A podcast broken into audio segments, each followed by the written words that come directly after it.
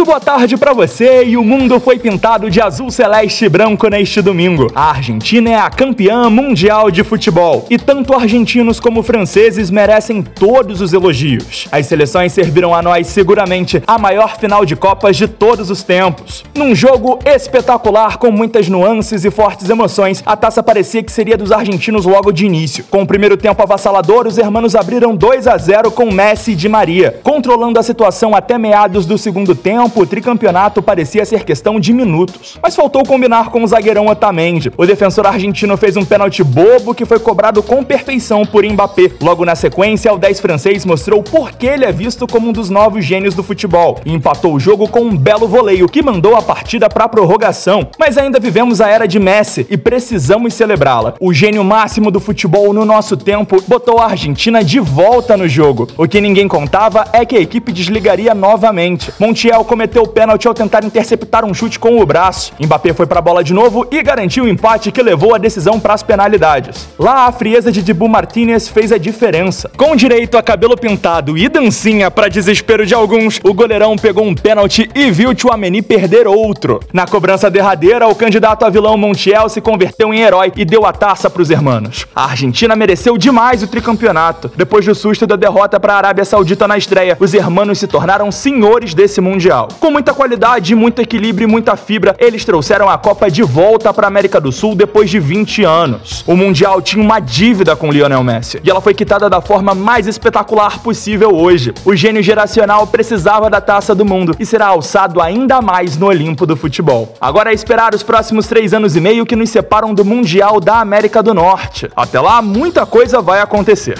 No mais, a gente se despede de um mês de uma Copa que, sem dúvida, está na história. Muito obrigado a você que nos ouviu nesses dias todos. Esse foi o Radar Antena 1 Rio na Copa.